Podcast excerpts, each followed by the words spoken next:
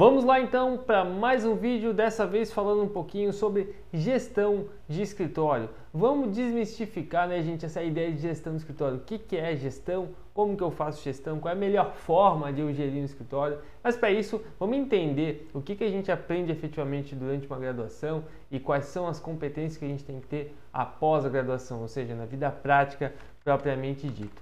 Então vamos lá, dando início então, o objetivo aqui desse vídeo de hoje é tratar sobre ser gestor e ser advogado. Quais são as características do advogado, quais são as características do advogado gestor.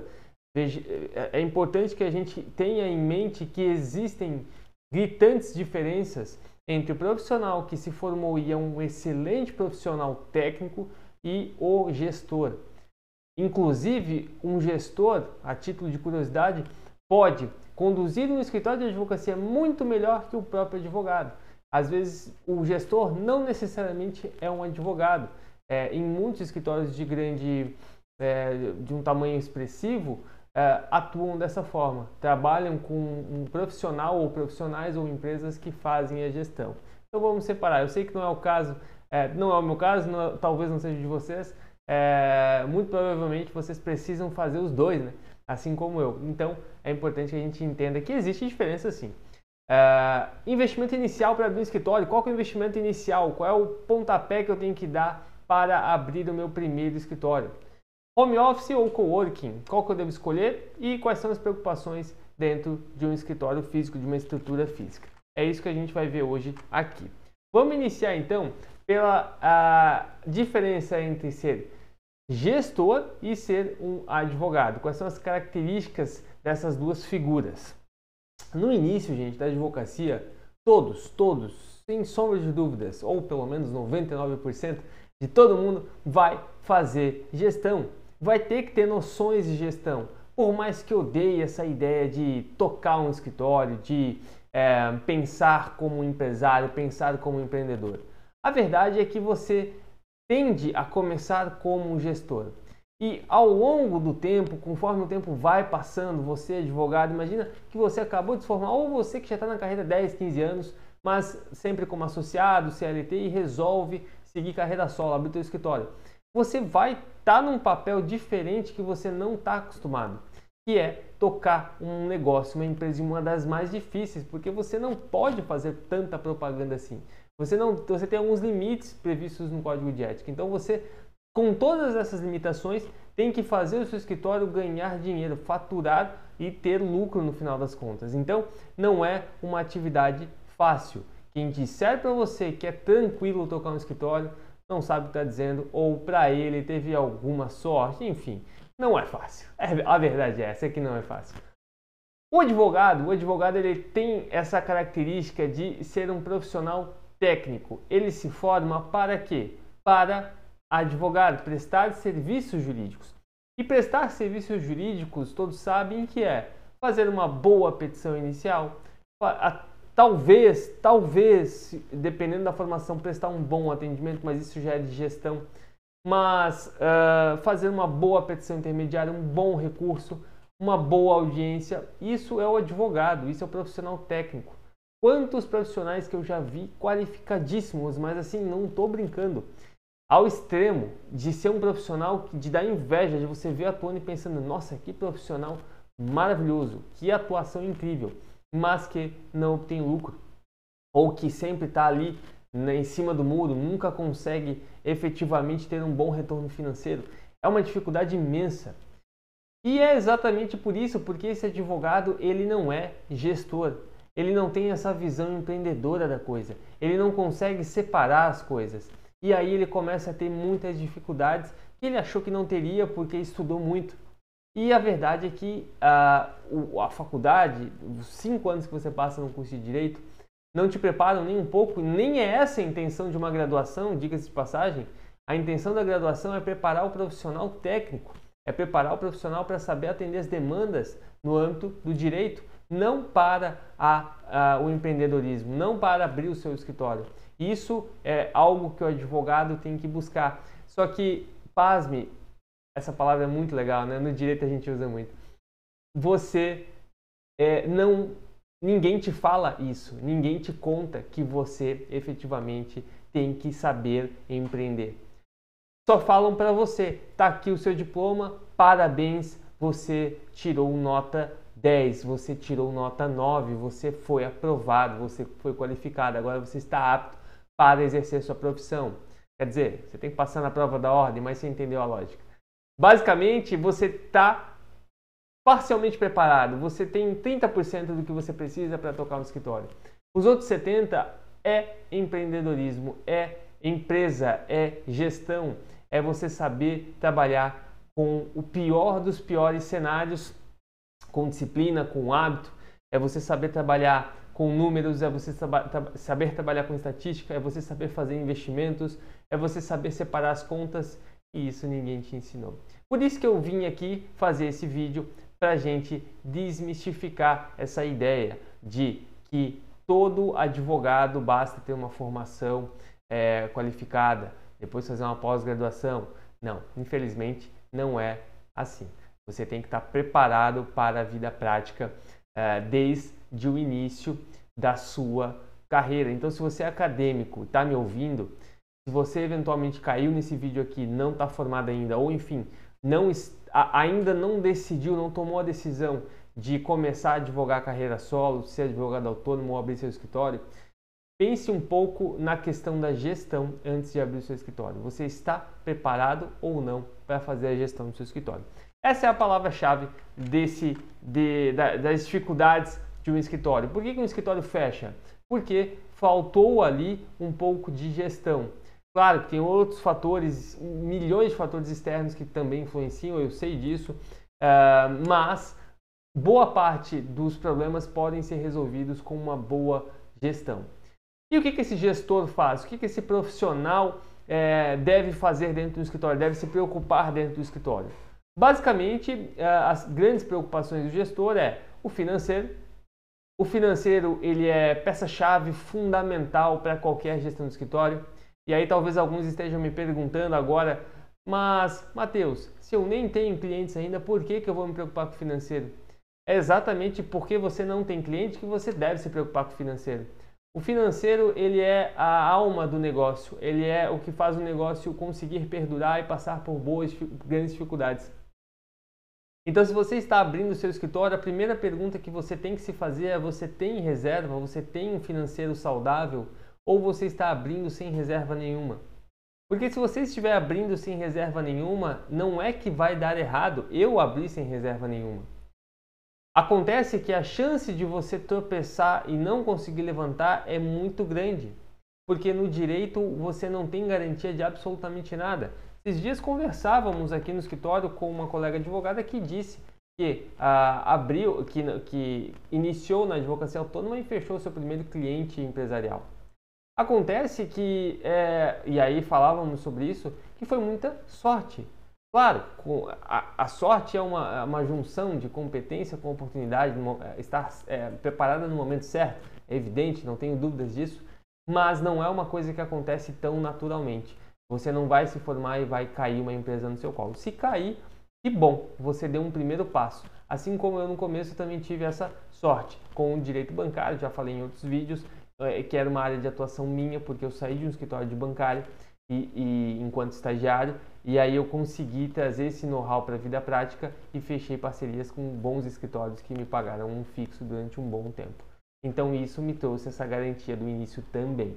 Então se você não tiver preocupado com o seu financeiro, com a sua saúde financeira da sua empresa, do seu escritório, você corre um sério risco de uh, ter problemas uh, na, na, no, seu, no decorrer da sua atuação como advogado. Bom, uh, além disso, uh, uma outra preocupação que muitos ignoram é a questão da contratação e demissão. Por que, que eu digo que muitos ignoram esse ponto?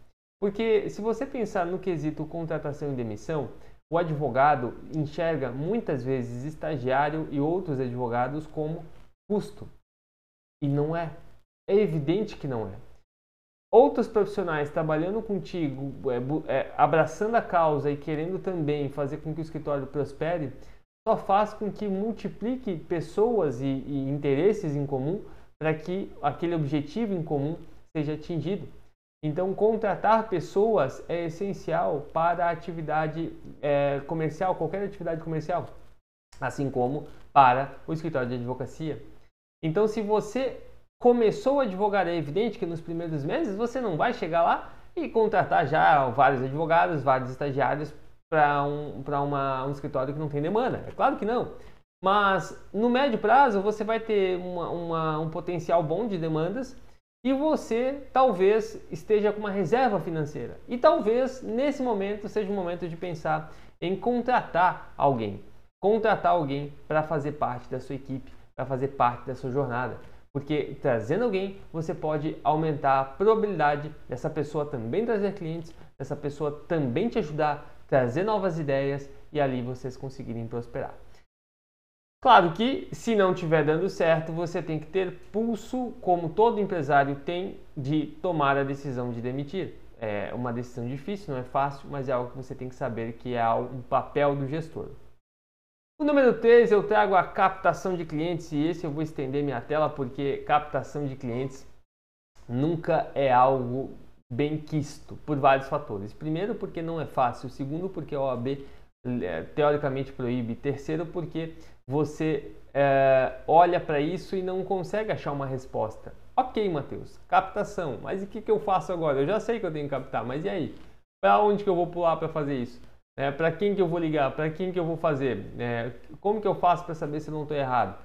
Esses pontos são, são é, papéis de gestão. Se você analisar sob a ótica do que é o gestor, do que é o advogado, Captação de clientes é puramente papel de gestão. Você tem que estruturar bem o seu papel enquanto gestor para você conseguir fazer é, essa, essa gestão articulada a ponto de você sempre estar pensando em trazer novos clientes.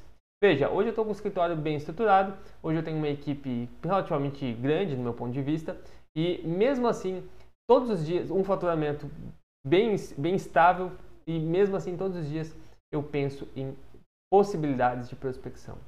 Porque prospecção, gente, volto a dizer, não é ilícito. Existe uma linha da prospecção que você, que o código de ética proíbe, né? É uma linha da mercantilização que você não pode mercantilizar o seu trabalho. Mas a prospecção, o termo prospectar é trazer clientes. E claro, todo negócio precisa de cliente, assim como a advocacia também precisa. Então é evidente que você precisa sim prospectar. E só que você tem que respeitar os limites do código de ética, mas não só isso, você deve é, estar sempre pensando e investindo em novas ideias para trazer novos clientes. Se já é tão difícil, se você não faz isso, imagina quão difícil será é, para você amanhã. Porque afinal de contas, é, você abre seu escritório hoje, no mês que vem vão vir todas as contas novamente, você tem que pagar essas contas. Então não dá para ficar só esperando, você tem que pensar em ideias. Um outro papel é os, são os investimentos, afinal de contas, se a gente estiver falando em uh, ampliar o escritório, fazer o escritório dar certo, fazer o escritório crescer, fazer o escritório sair do lugar, nós temos que investir.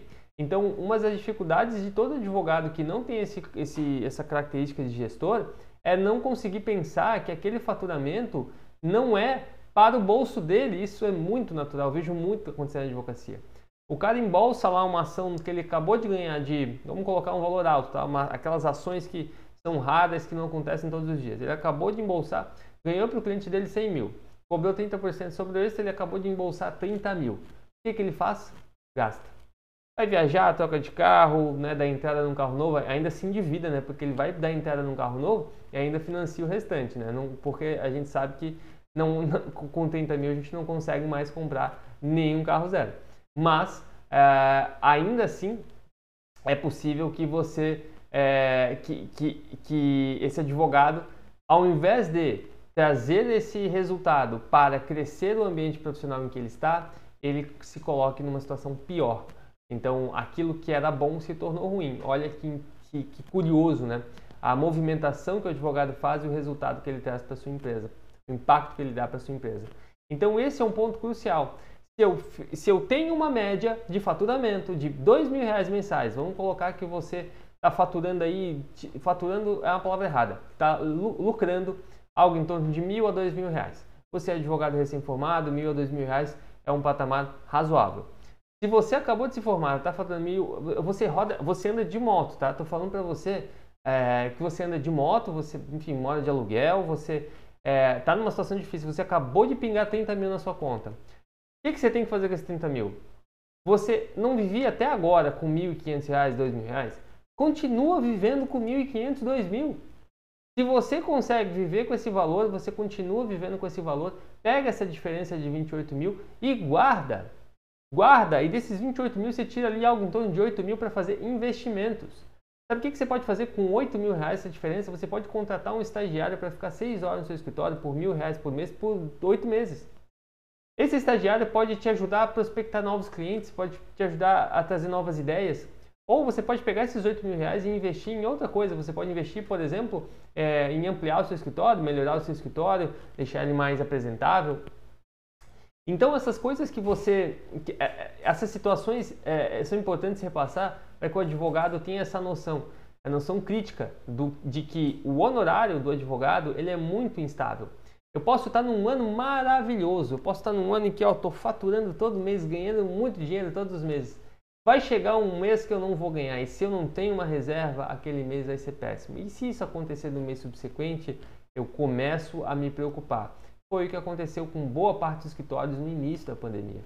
Que fecharam, não tinham sua reserva financeira e que por isso não conseguiram é, conciliar manter o escritório aberto e continuar bancando as contas em casa, enfim. É, é claro que muitos optaram em fechar porque não queriam continuar com a despesa, mas uh, eu penso que se tivesse ali uma reserva da empresa para esse fim, não seria um dos pilares, um dos problemas, um dos grandes problemas. Mas aconteceu. Então, um dos, uma, é, uma das grandes preocupações do gestor é esse. O gestor também é responsável pela revisão e correção das, de todas as atividades. Então, ele tem esse, esse, essa característica né, de dar a decisão definitiva. Por isso que é tão importante que o gestor seja uma pessoa responsável uma pessoa muito dinâmica. Porque afinal de contas, se teu, teu escritório trabalha com todas as áreas, é, você naturalmente, enquanto gestor, não vai saber de todas as áreas, mas você precisa ter uma, uma pequena noção das melhores estratégias para todas as áreas. Fechamento de contrato geralmente fica a cargo do gestor, então é aquele cara que vai estar tá sempre fechando contrato, trazendo o cliente para o escritório, é esse cara que está sempre é, aprendendo mais sobre vendas, sobre características de vendas, sobre técnicas de vendas, de negociação com o cliente para convencer ele, esse cliente, a ficar, permanecer na, na, naquele escritório, para que, ele, que ele consiga ser persuadido, mas no bom sentido, né, gente? A gente já desmistificou essa ideia de que persuasão é algo ruim. Persuasão é convencer alguém daquilo que ela já quer, mas para que, que ela faça contigo e não com outra pessoa. Você tem qualidade para oferecer? Então tá tudo certo. Dentre outras milhares de atividades que Uh, eu não trouxe aqui nesse slide de hoje porque o objetivo é ser mais resumido. Mas veja quanta coisa esse gestor tem, quanta atividade esse gestor tem na sua mão para fazer, para tocar. Então, alinhado com isso, imagina que você está abrindo seu escritório sozinho. Alinhado com isso tudo que eu passei agora, você ainda é advogado, então você tem que fazer a petição inicial, a petição intermediária, todos os recursos, todas as audiências, eventuais sustentações orais, e todo o restante que o advogado precisa fazer. O atendimento, o retorno, pagamento de cliente, pagamento, enfim, de fornecedores. Tudo isso é papel do advogado gestor. Então, quando eu te mostro isso tudo, eu te faço novamente a pergunta: é difícil ou não é? É claro que é. Abrir um escritório é uma tarefa muito árdua. Mas aqui você consegue enxergar mais ou menos quais são as competências e habilidades que o gestor tem que ter. Porque a maior preocupação que um gestor tem que ter é essa, em desenvolver habilidades para conseguir tocar o escritório. Por isso que eu disse no começo desse vídeo que a advocacia é 30%. Porque você tem que saber peticionar, fazer um bom processo, isso é fundamental. Mas o escritório tocar, o escritório funcionar, o escritório persistir aberto, isso é tarefa de gestão. Então, a gestão é 70% do negócio. Pelo menos. Claro que essas porcentagens são, é, são minhas, né? são uma, uma, uma percepção minha, mas eu tenho certeza que muitos concordarão. A margem é mais ou menos essa. Mas ok, eu quero abrir um escritório, decidi abrir um escritório, já entendi que eu tenho que ter competências de gestão e competências de, de, do advogado propriamente dito.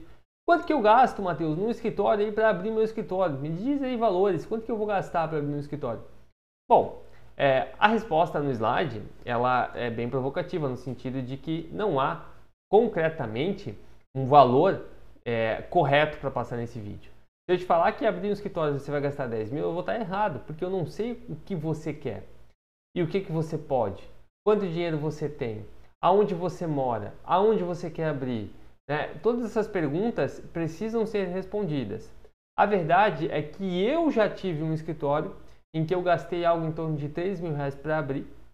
É, era uma sala um, de um ambiente único e nessa sala de ambiente único uh, eu coloquei duas mesas, quatro cadeiras para clientes e duas cadeiras é, presidente para duas pessoas.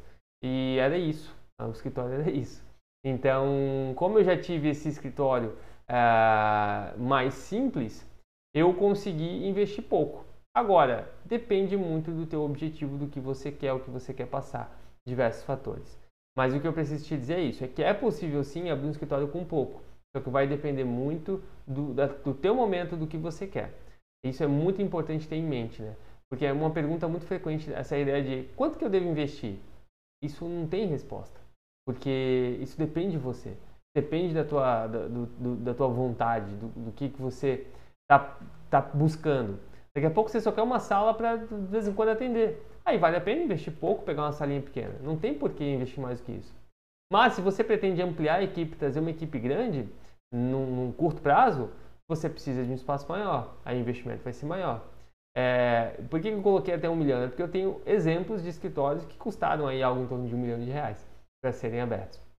Mas não é a minha realidade. É, também não, não, não acho que você esteja buscando essa resposta, é, mas sempre pensa que abrir um escritório leva, uh, tem vários fatores que você deve é, pensar. Não somente o custo de abrir, mas também o custo de manter. Então, acho que é sempre importante fazer um cálculo do, do custo médio para ter aquele escritório aberto por um ano. E se você tem essa reserva. Não que eu tenha feito isso, é como eu disse para vocês, eu abri no SUS, cheguei a abrir. Mas é, hoje, se eu pudesse aconselhar, eu faria diferente. Porque, querendo ou não, eu tive alguns golpes de sorte que fez com que eu conseguisse manter as contas em dia. Só que se eu não tivesse aquilo, gente, eu estaria muito mal. Uh, ou pelo menos teria passado boas dificuldades naquela época. Bom, uh, vamos falar um pouquinho para a gente quase fechar aqui do home office ou coworking, né? É, vamos considerar que você não tem capital você não tem interesse em agora abrir o seu escritório. Você, mas mesmo assim você quer advogar, afinal de contas você sabe que você pode atingir um mercado digital aí que é a nível nacional. Você não tem mais barreiras geográficas, tantas barreiras geográficas como se tinha antes. E aí é importante raciocinar. Eu faço home office ou eu assumo um coworking? Olha só, meu ponto de vista, eu nunca olhei o coworking como algo uh, super interessante. Uh, mas hoje em dia a gente tem alguns coworkings bem legais, bem estruturados e que tem, tem se mostrado que vale, vale a pena. As vantagens do home office é que você não tem despesa adicional nenhuma. A tua despesa é aquilo que está ali é, dentro de casa e você só mantém aquelas contas. Você não vai ter nenhuma despesa adicional, não ser um aumento ou não na conta de luz, mas isso é, é algo irrisório, simbólico.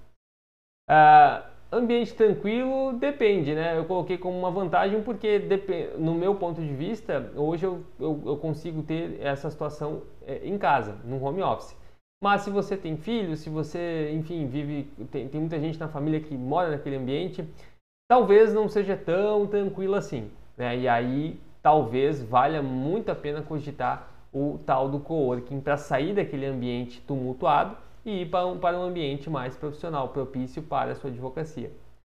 Ah, e eu, assim como eu coloco ali na questão das desvantagens, os filhos, gestão de tempo, disciplina, enfim, são fatores que acabam impactando negativamente ah, o estabelecimento de um, de um, de um, de um escritório ah, ou de uma advocacia home office. O home office, gente, ele veio para ficar na vida de todo mundo, isso não tenho dúvidas. Acontece que o home office você tem que ter uma coisa que muitos não têm, que é a disciplina. A disciplina de conseguir entender que uh, é, é, como se eu estivesse no meu escritório, é como se eu não estivesse em casa.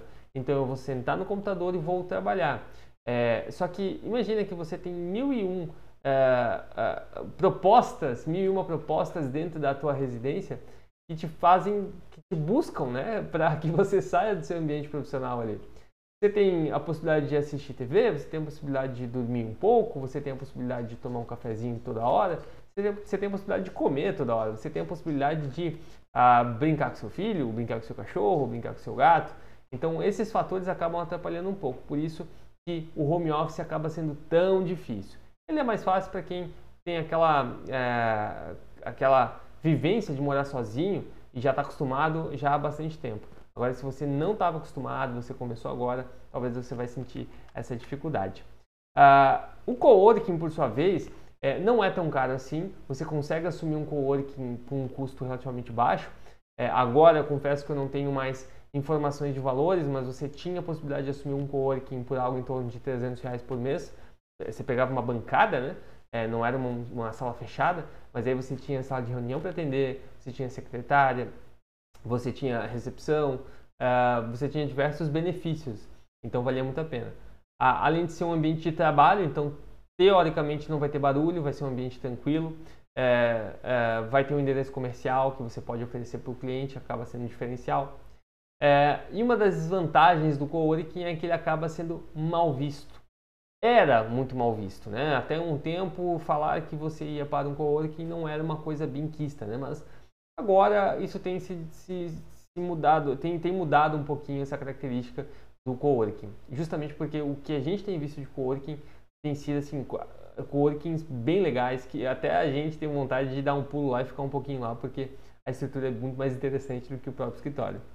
Mas é, esses são alguns pontos. De qualquer forma, se você abrir o seu escritório uh, e você assumiu esse, esse, esse compromisso consigo, é, eu acho importante anotar que algumas preocupações dentro do escritório você deve ter, você deve ter e que não tem como você não ter. Se você não tiver isso, você não está fazendo da maneira mais correta. Uma delas é, é a questão do, do, do, ambiente em si, né? Questão do ambiente em si. E aí eu falo do café, ar-condicionado, olfato, ambiente agradável, com música ambiente, ambiente sério, respeitável, sem conversa paralela da equipe na hora do atendimento. Olha os aspectos que eu trouxe. Eu trouxe aspectos de um ambiente o quê? Sério, respeitado. Quando você vai em algum lugar, né? Se você vai numa clínica médica, você senta e o, ar tá ligado, tá gostoso, o ambiente tá, tá calmo, tem aquela música ambiente, você nem percebe de maneira consciente isso, esses fatores, você não está analisando, olha, tem música ambiente, ou olha, tem, tem um ar-condicionado ligado. São coisas que você espera ter para ser bem atendido. E aí quando você, até o próprio olfato, o, o, o, o ambiente em si, como um todo, te mostra que aquele ambiente é um ambiente muito bom de ficar, de um ambiente muito, é, a recepção muito boa. Então, se você entra nesse ambiente, você tende a voltar né, no ambiente desse. Agora pense o inverso. Você entra num ambiente que está aquele ventilador tocando, né? Sem, sem aquele barulho, aquele calor de verão. Ou seja, está quente, não tem uma água, não tem nada, uh, não tem nenhum, nenhum olfato, você não, você não consegue sentir cheiro de nada. Ou pior, né? E não tem um café, não tem nada. O que, que você, você vai achar daquele ambiente? Por mais bonito que seja, que não está dando certo. Que não está dando certo, não está vingando, né? Não é um ambiente sério. Então esses pontos são fundamentais. E por mais que pareça assim óbvio para o, para o olhar de alguns, ah, Matheus, isso eu já sei. É, mas eu garanto para os senhores que não é para todo mundo, porque eu já vi muitos escritórios com essa característica de não ter nada disso. E hoje é uma preocupação aqui minha no escritório com toda certeza. Então olha só, para a gente fechar, tarefas do gestor. Gestão financeira, gestão de clientes fechados, gestão de faturamento, gestão de despesas, gestão de pessoas, processos iniciais, gestão de riscos, captação de clientes, gestão de remuneração, quanto que eu vou pagar para cada um dos meus funcionários, do, dos membros da minha equipe, gestão de iniciais. Olha só o número de atividades que tem que ser feito.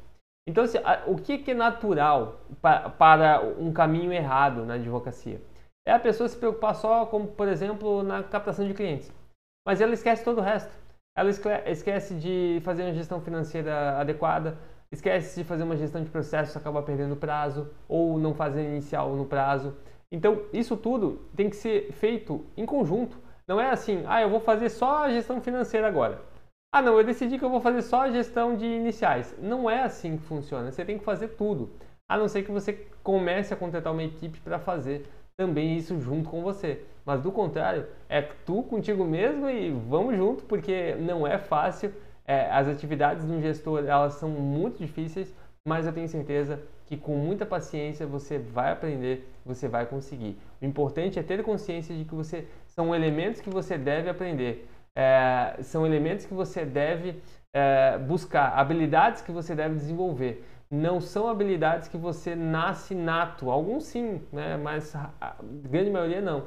Você aprende com a prática, você aprende com o dia a dia, você aprende errando. Então, se você pretende abrir seu escritório, se você abrir o seu escritório, se você, enfim, está nesse caminho da advocacia autônoma, se preocupe mais com a gestão do que com a advocacia, com aprender a, a advocacia propriamente dita. É difícil? Com certeza, mas não é impossível. É uma tarefa árdua, mas todos nós conseguimos. É só uma questão de prática. Então é isso, gente. Queria agradecer mais uma vez. Quem gostar, dá um like. Depois se é, me segue lá no Instagram, se inscreve aqui no canal. A gente está sempre compartilhando conteúdo aqui. Um grande abraço e até a próxima.